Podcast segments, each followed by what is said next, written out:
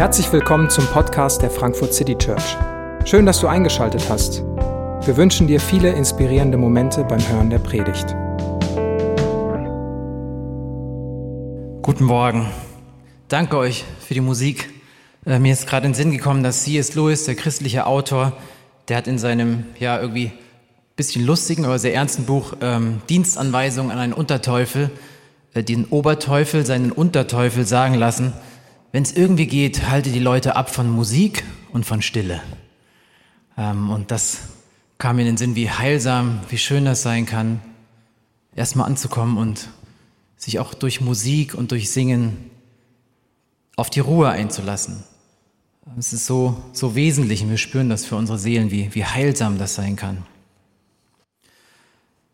Revolution der Ruhe. Was, wenn ich mein Leben ändere? David hat letzte Woche die Predigtreihe begonnen und hat festgestellt, wir haben ein Problem. Wir haben ein Problem, wir sind gestresst. Nahezu alle von uns. Und wenn du jetzt einer der ganz wenigen bist, die sagst, nö, eigentlich nicht, dann besteht zumindest die Wahrscheinlichkeit, dass du es gar nicht merkst, dass du gestresst bist, denn es ist so normal geworden, gestresst zu sein. Wir haben uns so daran gewöhnt, dass wir vielleicht viel zu spät merken, dass was nicht stimmt, wenn wir irgendwie halb am Zusammenbrechen sind. Weil irgendwie schnell sein und Hektik und Druck ist normal. Es ist allgegenwärtig. Wir sind ständig geschäftig, wir sind ständig in Eile. Und es wird auch erstmal gar nicht problematisiert oder als negativ wahrgenommen, weil jeder so ist oder sogar so sein will. Immer in Bewegung, erfolgreich, ja kein Stillstand, wer die meisten Bälle gleichzeitig jongliert, Familie, Beruf, Reisen und dann noch sein virtuelles Ich in den sozialen Medien.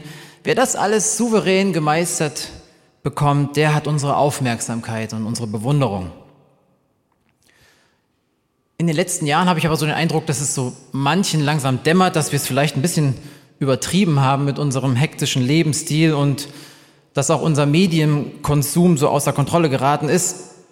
Kommt jetzt noch dazu, dass du deine neueste Achtsamkeits-App installiert haben musst, ähm, meditieren sollst regelmäßig, äh, am besten auch deine Makronährstoffe trackst mit einer Ernährungs-App, weil Gesundheit ist wichtig, dass du regelmäßig Sport treibst, dass du deine Work-Life-Balance äh, gut monitorst, im Blick behältst.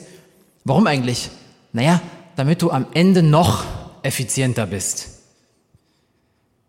Und in all dem sollen wir natürlich nachhaltig leben, helfen, das Klima zu retten, auf keinen Fall aus, aus Bequemlichkeit bei Amazon bestellen, sondern den lokalen Buchladen unterstützen. Und wenn du jetzt noch Christ bist, dann kommt noch so einiges dazu. Dann komm regelmäßig in den Gottesdienst, engagiere dich ehrenamtlich, mach deine stille Zeit, lies deine vier Kapitel täglich, damit du deinen Vorsatz, endlich mal in einem Jahr durch die Bibel zu kommen, in die Tat umsetzen kannst und dann Komm mit dem Frust und den Schuldgefühlen klar, dass du schon bei der Beschreibung der Stiftshütte in Levitikus aufgegeben hast. Dann ist da noch das Gebetsmeeting, das Online-Seminar zum Gaben entdecken und das maximale Potenzial für das Reich Gottes auszuschöpfen und das To-Do, dass du Bescheid geben musst, dass du an dem dritten Abend dieses Seminars die Lounge doch nicht hosten kannst. Ja, und dann ist ja noch Freizeit. Die will ja auch gestaltet werden als Belohnung für all das, welche x-te Netflix-Serie muss ich doch noch mal unbedingt gesehen haben? Und weil die Folge dann doch ein bisschen zu aufwühlend war, später am Abend dann doch noch mal schnell zu Prime rüberschalten. Oh nein, ich unterstütze nur doch dieses ausbeuterische Monster und dann eine Folge der dritten Staffel LOL anschauen, um runterzukommen. Auf dem Weg zum Zähneputzen noch mal schnell Nachrichten checken, um runterzukommen. Nicht. Schon wieder zu spät ins Bett gekommen. Wecker stellen, zehn Minuten früher, dass ich noch ein bisschen Zeit haben kann zu beten, bevor die Kinder wach sind und der Wahnsinn von vorne beginnt. Das sind Schlaglichter aus dem Leben eines befreundeten Pastors und etwaige autobiografische Bezüge sind rein zufälliger Natur. Der Musiker Max Herre drückt das in einem Lied, finde ich, sehr gut aus.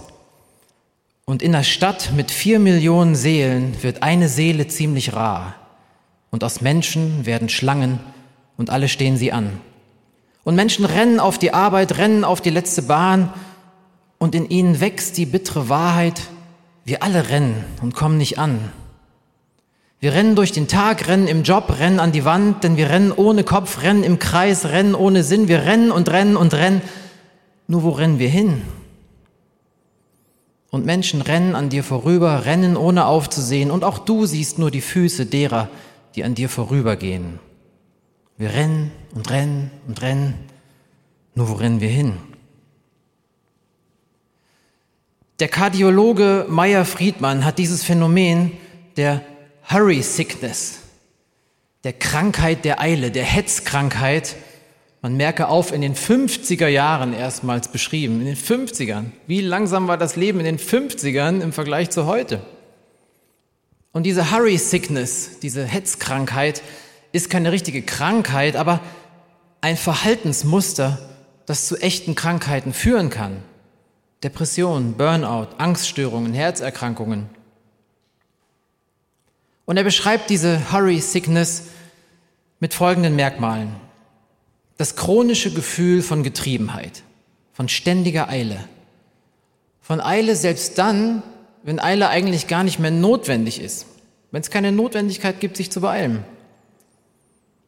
Das Gefühl, nicht hinterherzukommen. Immer das Gefühl zu haben, die Zeit reicht nicht hätte der Tag doch ein paar Stunden mehr. Der Druck, alles effizienter zu gestalten, noch mehr in noch weniger Zeit zu schaffen. Und wenn irgendwas die Pläne durchkreuzt, reagieren wir gereizt. Dann die Freizeit effizient gestalten zu wollen. Hashtag Fear of Missing Out. Hashtag You Only Live Once. Alles ist ein Rennen. Und du kannst nicht mehr unterscheiden, wo Eile sinnvoll und notwendig ist und wann eben nicht. Kennst du das, dass du auf den Ampelbutton hämmerst? Fünfmal, sechsmal, weil du irgendwie glaubst, dass dadurch die Ampel schneller grün wird? Oder im Fahrstuhl, dieser Tür zu Knopf. fünfmal draufhauen. Ich habe gelesen, dass das in den allermeisten Fällen ein Placebo-Knopf ist. Der Fahrstuhl geht nicht schneller zu. Und mal ehrlich, wie viel Zeit sparst du durch diese drei Sekunden? Bist du auch jemand, der, wenn er Auto fährt, die Spuren abcheckt und wenn auch nur ein Auto dort weniger ist, schnell noch die Spur wechselst? Oder die Schlange an der Kasse? Ja, ist schon verrückt. Und ich, ich bin eine Zeit meines Lebens auf dem Land groß geworden, ein 3000 Seelennest, irgendwo im bayerischen Wald, gell? Und da ist die Zeit irgendwie anders. Also ich habe es natürlich nicht gemerkt, hat mich ja so geprägt. Der Lebensrhythmus war, wie er war. Um 18 Uhr hat alles zugemacht. Es gingen zwei Busse am Tag in die nächste Stadt, die nicht viel größer war.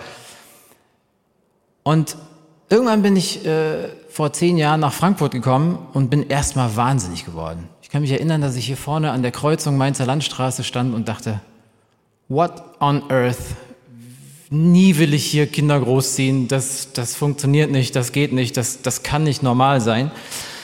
Und ich erinnere mich, dass ich vor ein paar Jahren mal wieder zu Besuch zu Hause war, in, in meiner alten Heimat und wir haben da Ferien gemacht und ich äh, hatte ein paar Erledigungen zu machen. Ich wollte das Auto waschen, was einkaufen. Und ich stehe in dieser Autoschlange und warte, dass mein Auto gewaschen wird. Ging recht langsam und dann vor mir der Typ, steigt aus und unterhält sich erstmal in aller Seelenruhe mit diesem Betreiber dieser Waschanlage und unterhält sich und unterhält sich. Hinter mir waren auch fünf, sechs Autos und fährt da nicht rein. Und ich habe gemerkt, wie ich, das kann, das kann doch nicht sein, jetzt fahr doch endlich in diese blöde Waschanlage rein, hier sind Leute, die warten.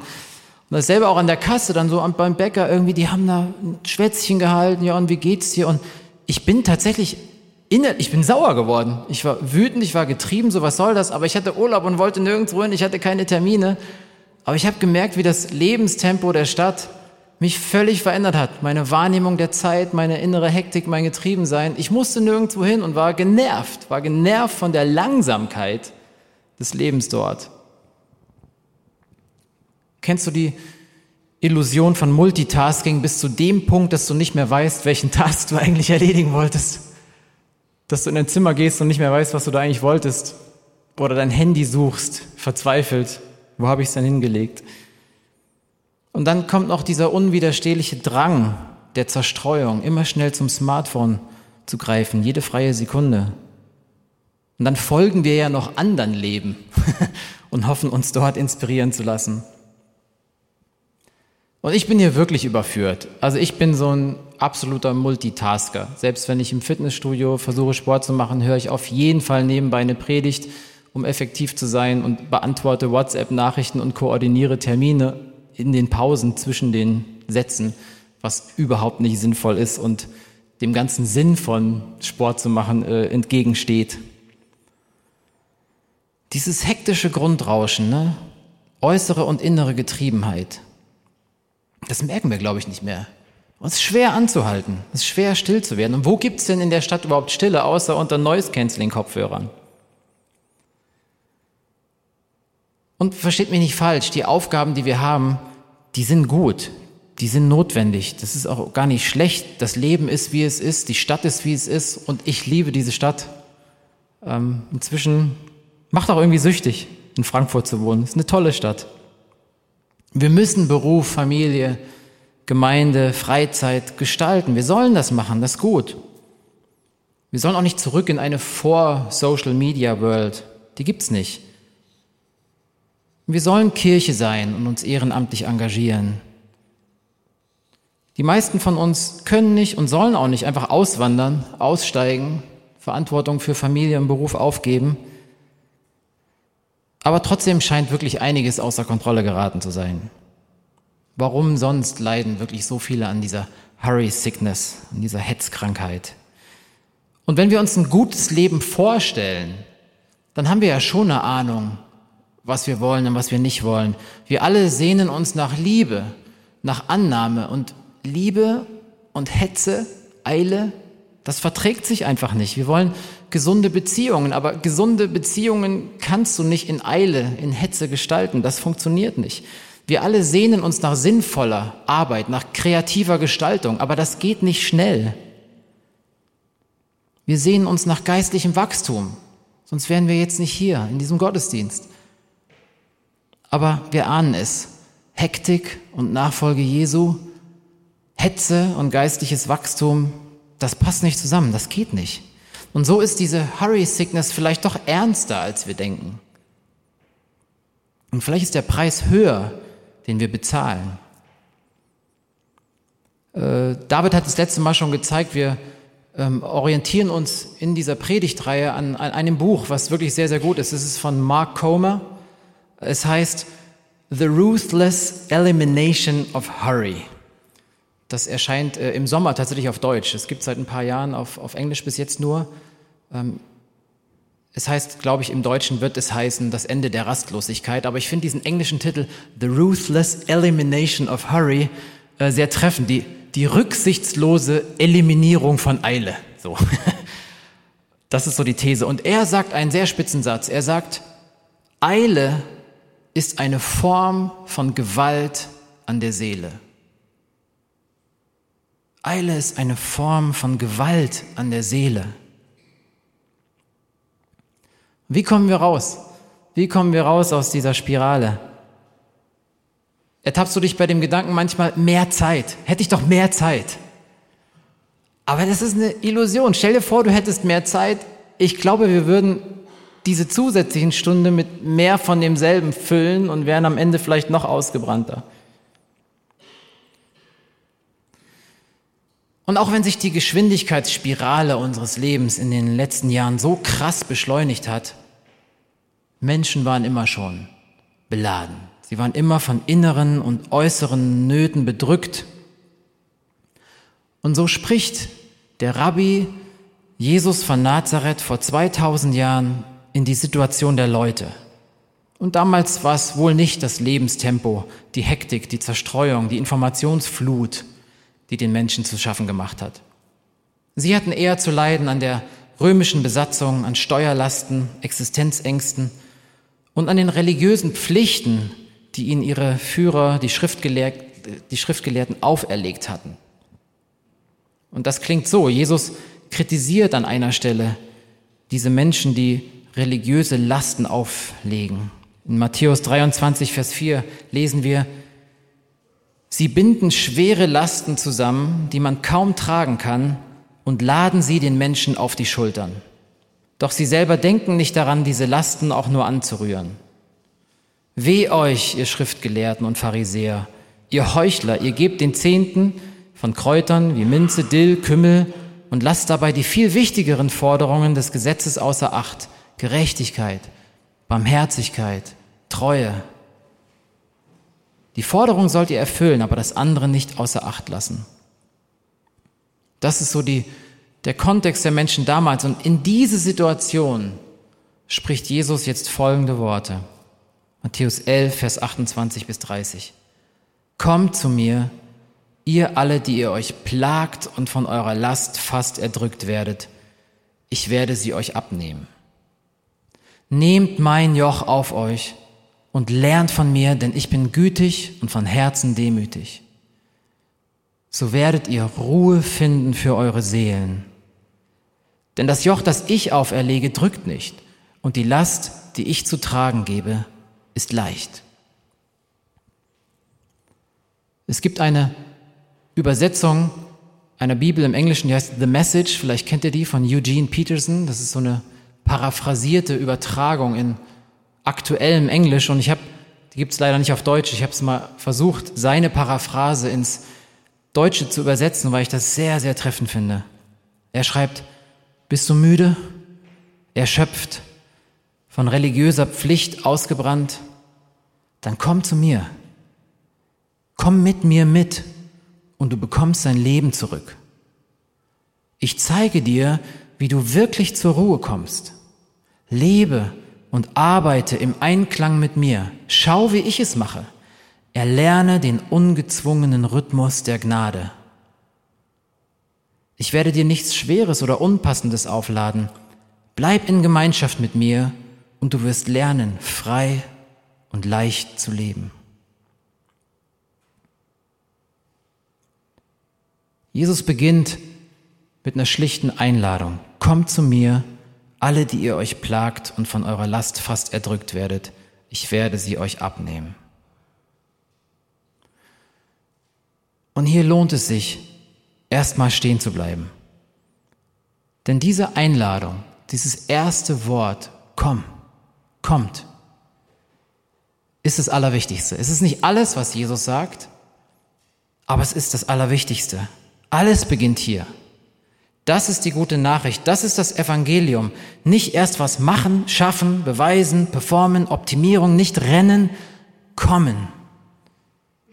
Die Einladung annehmen. Umkehren, zu Jesus gehen, stehen bleiben und sich helfen lassen.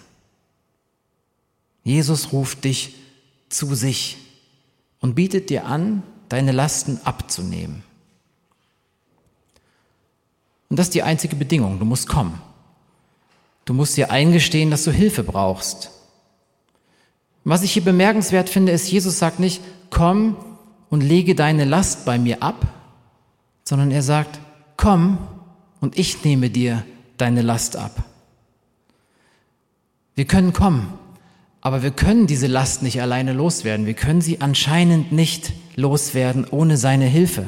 Wir können uns nicht selbst erlösen. Und das sich einzugestehen erfordert Demut.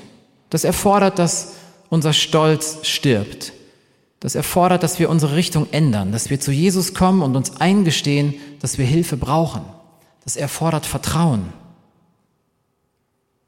Ich finde es schon interessant, dass wir, dass ich manchmal so an meiner Last festhalte und erst komme, wenn es nicht anders geht. ich frage mich, woran das liegt. Vielleicht an unseren falschen Bildern, die wir von Jesus haben. Vielleicht fällt es uns schwer, dass Jesus wirklich anders ist als die, die uns Lasten aufbürden oder als wir selbst, die wir uns selbst diese Last immer wieder aufbürden. Aber so oder so, die Einladung von Jesus steht fest und er nimmt sie nicht zurück. Komm, kommt zu mir alle, die ihr mühselig, beladen seid, euch plagt. Ich nehme sie euch ab. Und dann kommt der nächste Vers, Vers 29. Nehmt mein Joch und lernt von mir. Hier habe ich mich gefragt, das ist ein bisschen befremdlich, das Bild mit dem Joch, weil das Letzte, was ein geplagter, abgehetzter, müder, gestresster Mensch braucht es doch ein Joch, oder? Der braucht ein Bett oder Urlaub, aber kein Joch. Das Joch ist doch gerade das Problem.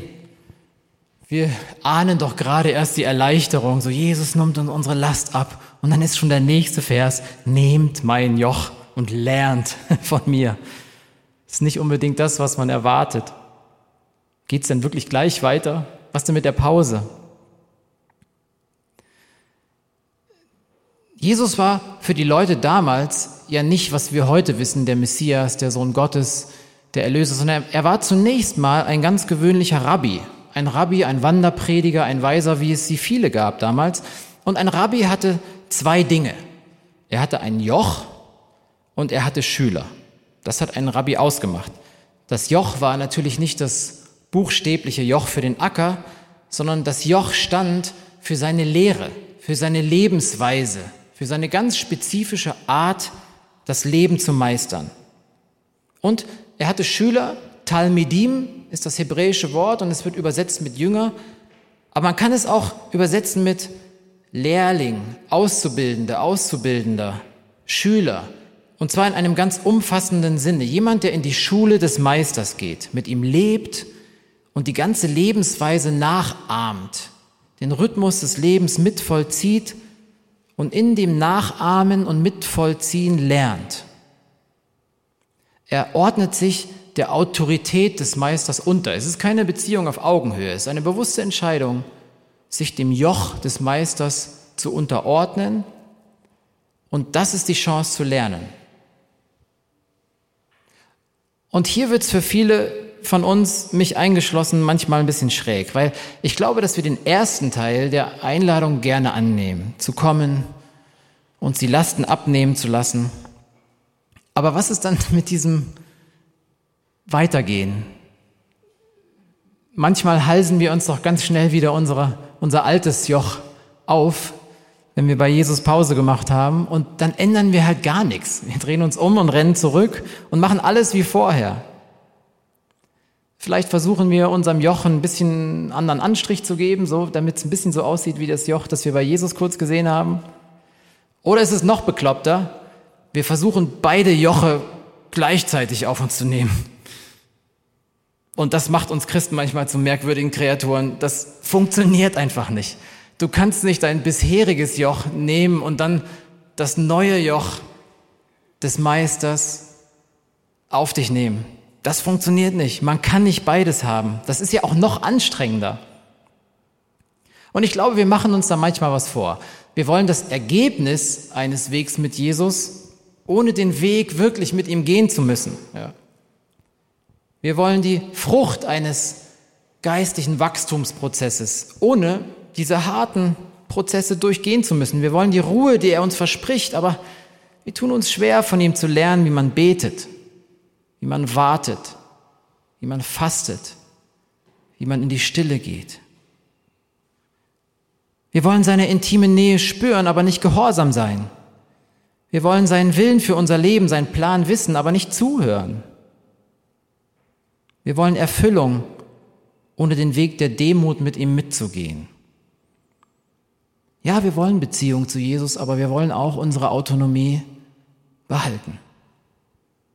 Aber das sind zwei verschiedene Jochs und man kann nicht beide tragen. Wir betonen oft, was Jesus für uns getan hat. Und das ist diese Einladung, das ist das Evangelium. Er ist der Sohn Gottes, der Erlöser, er ist den Weg für uns gegangen. Und das ist wahr. Und das ist wichtig zu wissen. Und das ist der Ausgangspunkt. Er hat das vollkommene Leben gelebt, das wir hätten leben müssen. Er ist den Tod gestorben, den wir verdient hätten. Für uns. Er hat den Tod überwunden, für uns. Aber er ist trotzdem auch der Rabbi, der uns mit auf seinen Weg nehmen will. Den Weg der Demut, den Weg des Verzichts auf Autonomie, den Weg des Gehorsams, der Unterordnung, den Weg der Feindesliebe, des Verzichts, der Weg des Dienens, ja, und den Weg der ultimativen Hingabe seines Lebens für seine Freunde und auch den Weg des Todes, der zur Auferstehung führt. Und das ist das Paradox. Jesus sagt, dass wir unter diesem Joch das gute Leben finden. Dass wir hier die Ruhe finden, nach der wir uns sehnen. Vers 30. So, so werdet ihr finden Ruhe für eure Seele. Lebe und arbeite im Einklang mit mir, schau, wie ich es mache. Erlerne den ungezwungenen Rhythmus der Gnade. Ich werde dir nichts Schweres oder Unpassendes aufladen. Bleib in Gemeinschaft mit mir und du wirst lernen, frei und leicht zu leben.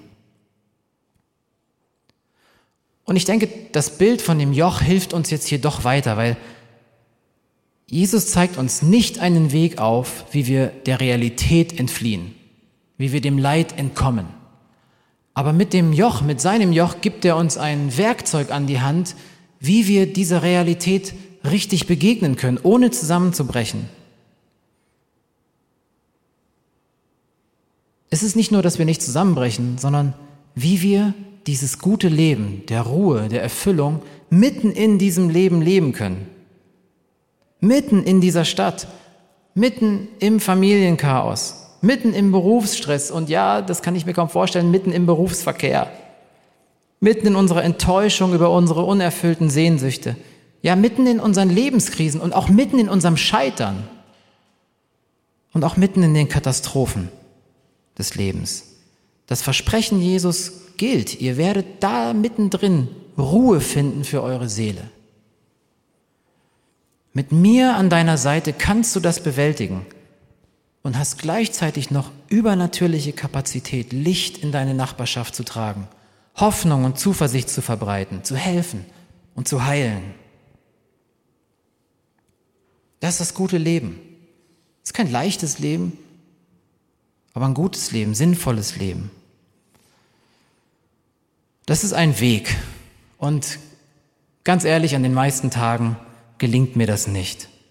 Aber an manchen, an manchen Tagen, da schmecke ich etwas von diesem Frieden, von dieser tiefen Freude, die auch von den Härten des Lebens nicht ausgelöscht werden kann, von der Kraft der Versöhnung. Manchmal, da blitzt sowas auf vom Licht aus der Ewigkeit. Und ich weiß nicht, ob du das bestätigen kannst, aber je länger wir diesen Weg mit Jesus gehen und uns auf diesen Weg einlassen, je mehr wir uns im Gleichklang mit diesen Rhythmen der Gnade bewegen, desto verrückter kommt uns vielleicht der Gedanke vor, wieder das alte Joch auf uns zu nehmen. Es ist wirklich ein gutes Joch, was Jesus anbietet. Es ist der bessere Weg. Aber es ist ein Weg und ein Lebensweg. Eine Revolution der Ruhe. Was, wenn ich mein Leben wirklich ändere? Die Einladung steht. Die Einladung in eine ganz neue, ganz andere Art, unser Leben zu führen. Ebenso wie Jesus es vorgelebt hat. Und wir können das lesen. Wir können lesen, wie Jesus gelebt hat und wie seine Schüler mit ihm mitgelebt haben. Das ist ein unglaublicher Schatz. Und wir werden in den nächsten Wochen versuchen, das zu entdecken. Wie hat Jesus gelebt? Wie hat er sich immer wieder zurückgezogen? Er war nicht passiv, aber er hat lange Zeiten in der Einsamkeit verbracht. Und wir würden doch nicht sagen, dass er da seine Zeit verschwendet hat oder uneffektiv war. Er hat viel Zeit im Gebet verbracht, sich viel zurückgezogen, hat gefastet, hat einfach gelebt, hat den Sabbat gehalten, hat langsam gelebt. Leute haben ihn immer wieder angetrieben. Siehst du da die Noten? Ich komme doch hier, du wirst hier gebraucht. Selbst in krassen Situationen, als sein Freund Lazarus gestorben ist und die Leute kommen, Jesus, du hättest, wenn du, wenn du früher gekommen wärst und Jesus wusste, es wird passieren und ist zwei Tage an dem Ort geblieben, wo er war. Er war nie in Eile, er hat sich nicht stressen lassen, er war nie gehetzt, er war nicht getrieben. Und wir können Schätze aus den vergangenen Jahrhunderten wiederentdecken. Diese geistlichen Disziplinen, die wirklich in Vergessenheit geraten sind, zumindest in unserer Frömmigkeit. Und wir wollen das mal angucken. Wir wollen das mal einüben und wenn du willst, gemeinsam auf eine Reise gehen und zu gucken, wie können wir diese Dinge in unseren Alltag integrieren. Und ich wage auch zu behaupten, diese geistlichen Disziplinen, stille Rückzug, Gebet, Sabbat, Einfachheit, Langsamkeit, Das sind keine optionalen Sachen, die dazukommen, sondern ohne diese Dinge ist ein geistliches Leben nicht möglich. Aber irgendwie sehnen wir uns doch auch nach den Dingen, oder? Es klingt ja nicht so furchtbar. Stille, Pause, ein ganzer Tag, Pause. So viel gäbe es zum Thema Sabbat zu sagen. Was ist der erste Tag, den die Menschen erleben? Gott schafft sechs Tage und der erste Tag ist der Sabbat, den die Menschen erleben. Ein Tag, Gemeinschaft mit Gott, Ruhe, Pause. Das ist der Start. Der Start ist die Pause. Die Freizeit ist nicht die Belohnung für die Arbeit, sondern der Sabbat und die Ruhe ist der Ausgangspunkt. Der Sonntag ist der erste Tag der Woche. Von hier aus sollen wir in unseren Alltag gehen und ihn gestalten und nicht durch den Alltag hetzen und völlig am Ende irgendwie in den Feiertag stolpern. Diese Dinge sind schön, aber sie sind eine echte Herausforderung einzuüben. Und vergesst nicht, die Reise beginnt mit der uneingeschränkten Einladung. Komm. Und wir wollen in den nächsten Wochen nicht irgendwas entdecken, was wir zusätzlich machen müssen, was neu Druck kreiert, sondern wir wollen gucken, was können wir loslassen. Was können wir loslassen? Was können wir uns von Gott abnehmen lassen? Und was können wir bekommen? Was sind diese freien Rhythmen der Gnade? Ungezwungene Rhythmen der Gnade. Was für eine schöne Formulierung. Wir werden auch immer wieder weiterführende Fragen für die Lounges verschicken und morgen bekommt ihr auch ein paar weiterführende Fragen und ich möchte euch auch eine Challenge mal mitgeben. Und zwar in der kommenden Woche. Registrier mal ganz aufmerksam, ohne zu bewerten und auch ohne den Drang, irgendwas zu verändern. Registrier einfach mal nur, in welchen Situationen bist du gestresst? Wann bist du gehetzt und getrieben? Wann versuchst du noch mehr in noch weniger Zeit zu schaffen? Und dann registriere das einfach nur. Bewerte das nicht. Schau mal, wie viel Zeit sparst du durch deine Eile? Und was machst du in diesen Minuten des Leerlaufs, wenn mal nichts ist, wenn du auf die Bahn wartest, wenn du in einem Meeting sitzt, die anderen sind noch nicht da, du bist der Erste und du hast ein paar Minuten? Was machst du da? Und ich weiß, du greifst zu deinem Smartphone. Ähm, und hab kein schlechtes Gewissen. Greif wieder zu deinem Smartphone, aber registriere es mal. Nimm es einfach mal wahr. Warum ist dieser Griff so, was ist das für ein Reflex? Was erhoffen wir uns davon? Registriere das und versuche es immer mal wieder nur durch das erste Wort dieses Textes zu halten. Komm, komm. Du musst nichts machen, musst nicht mal was ändern. Dein Leben ist, wie es ist. Registriere das mal und hör die Einladung von Jesus, komm. Ich wünsche mir, ich wünsche uns, dass wir an der Seite von Jesus lernen, nach diesem Rhythmus der Gnade zu leben, im Einklang mit Jesus. Und dass wir die Ruhe erleben, mehr und mehr. Dass wir diese Ruhe erleben, die er uns verspricht. Ruhe für unsere Seele mitten in Frankfurt.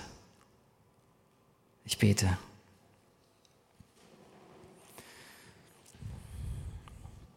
Jesus Christus, wie kostbar ist diese Einladung, zu dir zu kommen. Wie schön, dass wir in diesem Moment mal innehalten können und als Kirche, als FCC dieser Einladung mal nachspüren können. Danke, dass du sie in unserem Leben ausgesprochen hast und auch heute neu aussprichst. Dass es keine weitere Bedingung braucht, um anzuhalten bei dir.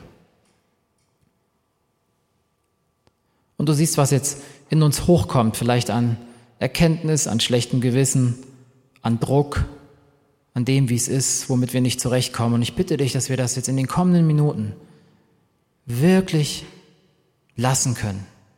Wir bitten dich, nimm uns diese Last ab. Wir kommen und du wirkst an uns. Danke, dass wir uns gemeinsam auf diese Reise machen können, deinen Rhythmus der Gnade einzuüben. Gib uns eine Freudigkeit, eine Entdecker, eine Neugier, diesen deinen Rhythmus kennenzulernen und von dir abzuschauen, es zu machen, wie du es gemacht hast. Und schenk uns diese Ruhe, die du uns versprichst und nach der wir uns so sehr sehnen. Amen.